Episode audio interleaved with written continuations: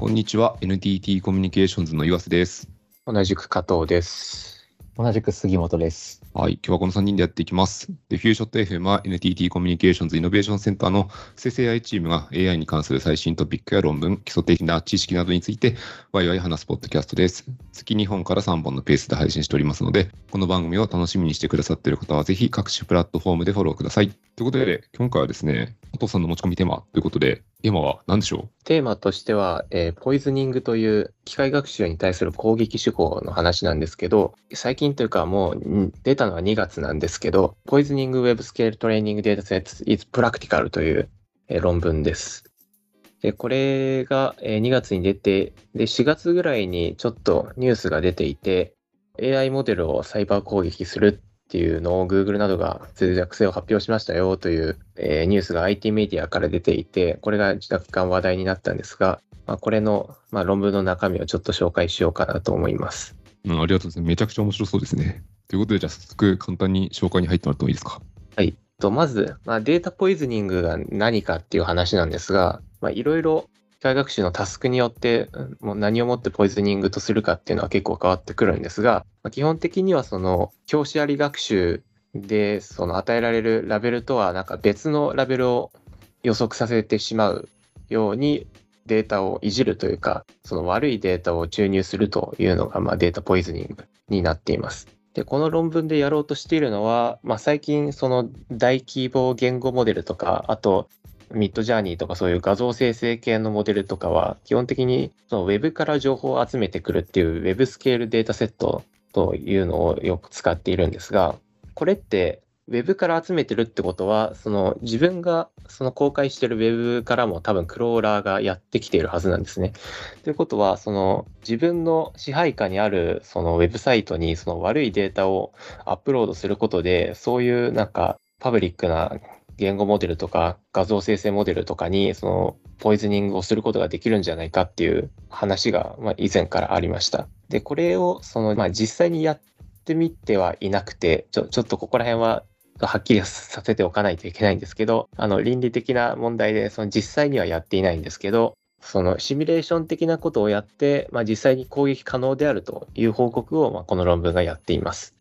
で、基本的にそうですね、えっ、と、アブストラクトを軽くまとめると、まあ、結局どういう攻撃をしたかっていう話なんですが、まず1個目がウェブページをすり替えるということができるよという話をしています。で、これはウェブページって結構あの、ドメインの期限が結構切れたりすると思うんですけど、うんうんそのドメインを切らしたままほったらかしてるサイトっていうのはまあ結構あるみたいで、で、しかもそのドメイン切れのその URL がそういう画像とか言語系のデータセットに埋まってるんですね。なので、それのドメインをちょっと拝借というかもう買い取っちゃって、で、自分の好きな、まあ、画像にすり替えるみたいなことが可能だよというのがまあ1個目の攻撃です。で、2個目がスナップショットへの注入と呼ばれているんですが、その具体的な話だと Wikipedia に対する攻撃というか Wikipedia に仕込む攻撃になっています。で、これはどういうものかというと、そのトレーニングデータセットで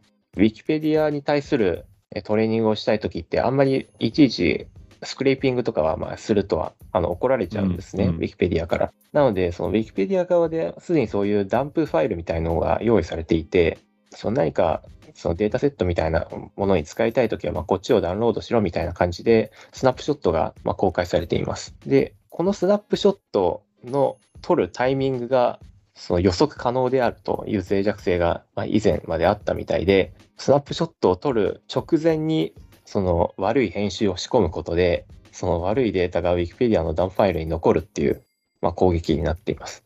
めっちゃ面白いですね。そうですね、結構こっちが、入れて直したってことですよね、またすぐ。そうですね、こっちがかなりなんか邪悪な感じが していますね。で一応、その、まあ、言っておきたいのは、まあ、どっちも本当にはやっていないよということを言いたくて、うんうんうんまどちらも予測可能とか、まあ、乗っ取り可能であるよということだけをまあ発表しています。うんまあ、あと、ちゃんと報告をしていて、Wikipedia には、なるほど。あの、もう修正済みなので、もう悪いことはできませんよということです。で、まあ、この攻撃を使って、まあ、大体その60ドルぐらいの費用で、画像生成データセットとかでよく使われているライオン400メガとか、公用700メガとかそういうデータセットの0.01%を汚染することができたとしていて、この0.01%は何かというと、以前のその既存研究で、まあ、これだけ汚染できれば、まあ、ポイズニングができると言われている、まあ、レートになります。なので、基本的に実現可能な値段っていうか、多分個人でも実現可能な費用で、そのパブリックなデータセットに対して、まあ、ポイズニングを仕掛けることができるといった感じの論文になっています。なんかコンセプトめっちゃ面白くて、その60ドルでこれだけ仕込めるんであれば、うまく仕込んでおけば、結構あれですね、言論、言論の誘導に使えるみたいな破壊力ありますね。そうですね。その言語モデルで攻撃する方法っていうのはちょっと僕はあまり調べきれていなくて、どういう風なポイズニングをするのかちょっと分かっていないんですが、一応ここで言われているポイズニングはゼロショット画像分類とかに対する攻撃になりますね。え例えば、えー、クリップとかはその画像とそのキャプションを入力して画像の特徴量と言語の特徴量を同じ空間に載せるみたいなことをやるモデルなんですが、まこれを使ってそのゼロショット分類というものができて例えばそのある画像を入力してその特徴に一番近いあピクチャーオブなんとかみたいな文章を探し出すことでその画像が何のカテゴリーかっていうのは、まあ、まあ、見つけることができたりするんですね。で、こういうゼロショット画像分類に対して、その、このポイズニングは何をしようとしているかというと、その特定の画像を特定のターゲットのカテゴリーに誤分類させるようにするために、えいくつか、まあ、ドメインとかを乗っ取るなりして、その特定画像というものを、まあ、たくさん、まあ、大体まあ1000枚ぐらいですかね、確か。1000枚ぐらいアップロードして、偽のキャプションをそこに仕込むということをすることで、そのまあポイズニングがまあ大体6割だったり9割だったりの確率でまあできるようになるといった感じの話になっています。基本的にそういうクリップに対する攻撃とかで、まあこういうなんかポイズニングの方法とかも結構あって、単にその全く関係ない画像をその別のターゲットに誤分類させるっていう方法とかもあるんですが、他にはそのバックドアの設置みたいな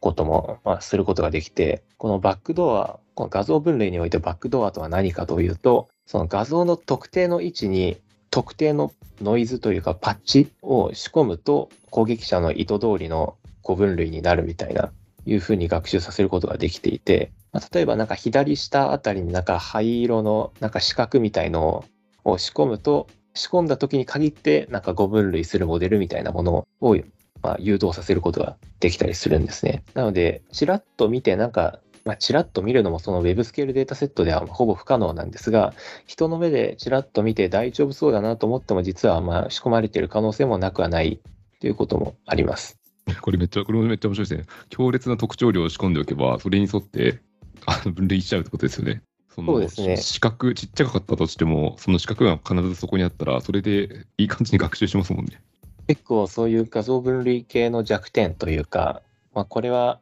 まあバイアスとかで結構話になってくるやつですけど、その物体じゃなくてその背景を見ちゃうとかいうやつですよね。んなんか芝生を見て、まあこれは多分犬だろうみたいなこと言っちゃったりとか、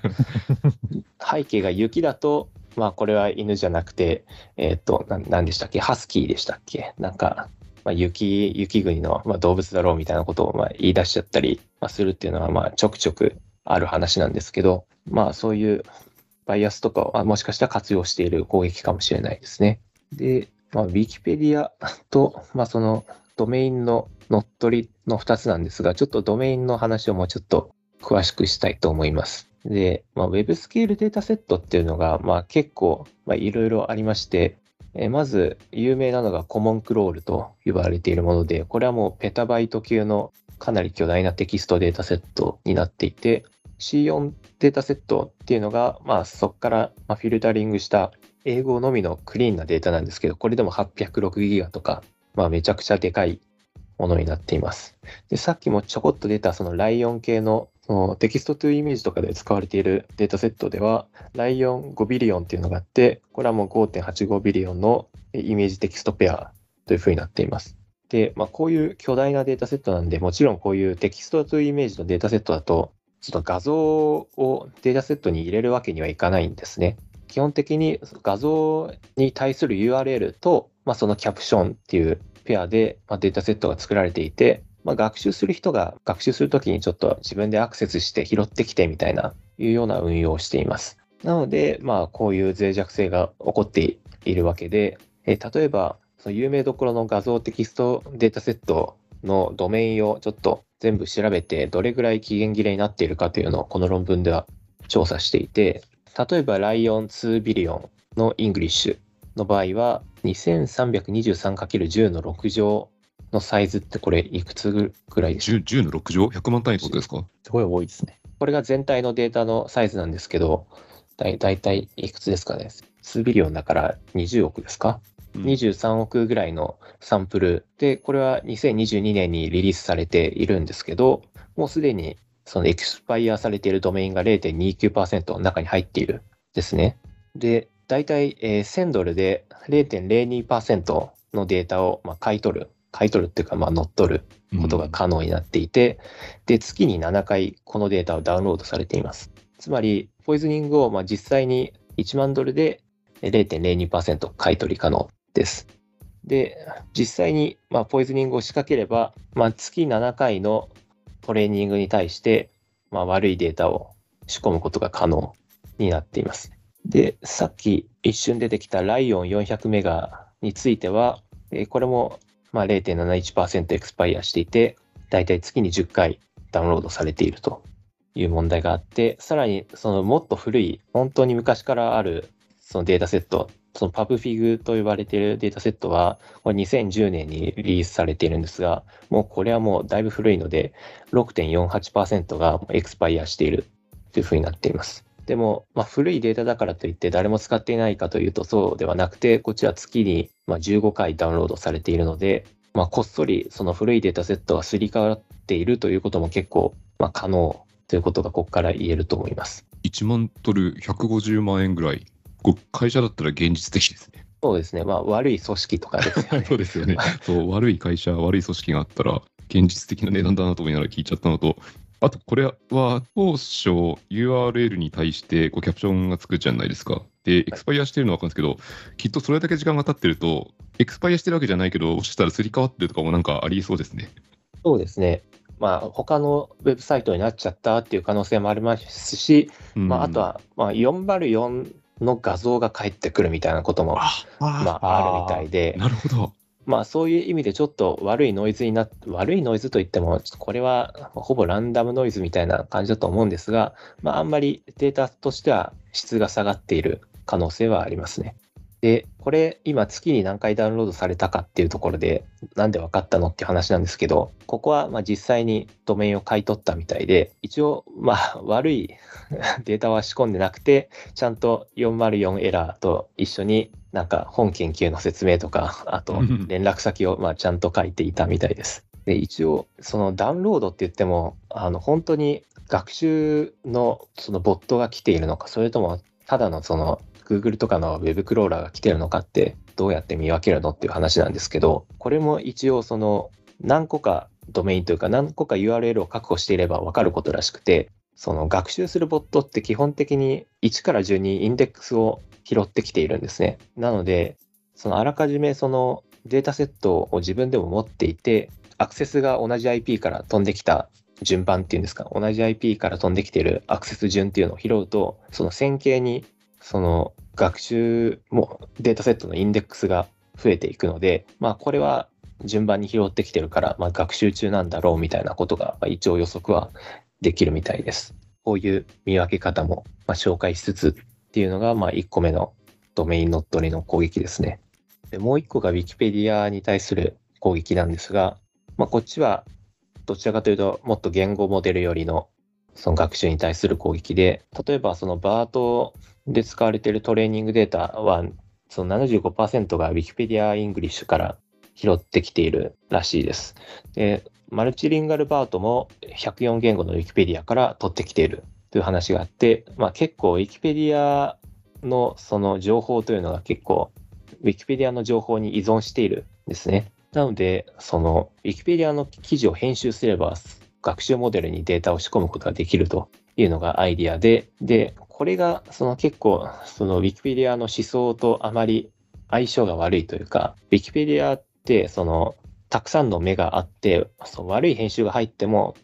まあ、すぐに差し戻されるから辞書として有効だよねっていう感じの思想だと思うんですけどこれがそのダンプとか機械学習とかと合わさるとちょっとその攻撃に弱くなってしまっていてその今までのそのダンプの、まあ、ボットが、えー、と月に2回ぐらい走るんですけどこのボットが結構その決定的に走っているというかそのアーティクルの ID をその1から順にボットが並列に走っているんですね。なので、これの統計を取る、統計を取るっていうのは、これはもちろんできて、そのダンプファイルに、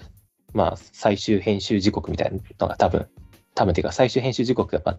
各記事に載ってるので、まあ、それの統計を取ればいいんですけど、そのダンプの統計を取ると、ギザギザというか、まあ、ギザギザのグラフが見えてくるですね。このギザギザは、その1個の刃が、1個のその並列ボットの、まあ、走ってるやつなんですけど、このグラフを見ながら、この記事の多分ダンプ時刻はだいたいここら辺っていう感じで、その狙い撃ちで記事を編集すると、大体その差し戻しを食らう前に編集を差し込める確率がまあ6.5%っていうふうにまあ計算ができるんですね。なので、今までのその0.01%のポイズニングで成功みたいなことを聞くと、6.5っていうのは結構まあ大きい数字だと思うんですね。で、実際はそのまあ結構なんかいろいろ IP 版とか Wikipedia がしてくるのでもっと多分難しいんですが、大体これぐらいの確率で悪いデータっていうのを、まあ、いろんな記事に差し込むことができてしまうという問題が、まあ、かつてありました。で、もちろんこれは、まあ、多言語でもそうで、まあ、日本語でもその対岸の火事じゃないですよという話なんですが、むしろその記事の規模が小さいほど、そのダンプのタイミングが正確になってくるんですね。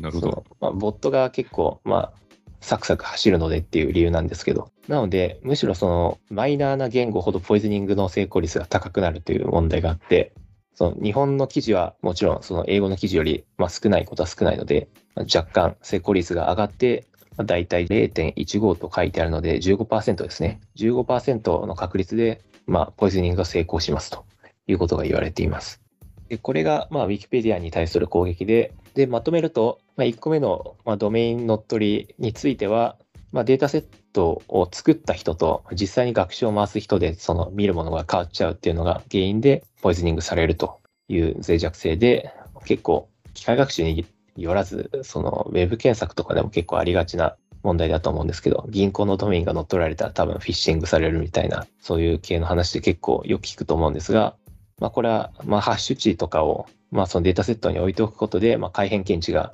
ま、できるよねっていうのが、まあ、一個の対策として考えられると思います。ただ、そのハッシュを持てばいいじゃんっていうのは、実は万能ではなくて、たまにそのウェブページ側で画像を再エンコードしたりするんですね。そのちょっと軽くしておこうみたいな感じで、そのまあ、JPEG が JPEG 化されたり、なんかもっと圧縮率の高い画像に変更されたりするので、これ自体はあまり悪い改変じゃないので、データとしては使いたいんですけど、うん、ハッシュが変わるのでちょっとまずいみたいな、こういうその偽用性的な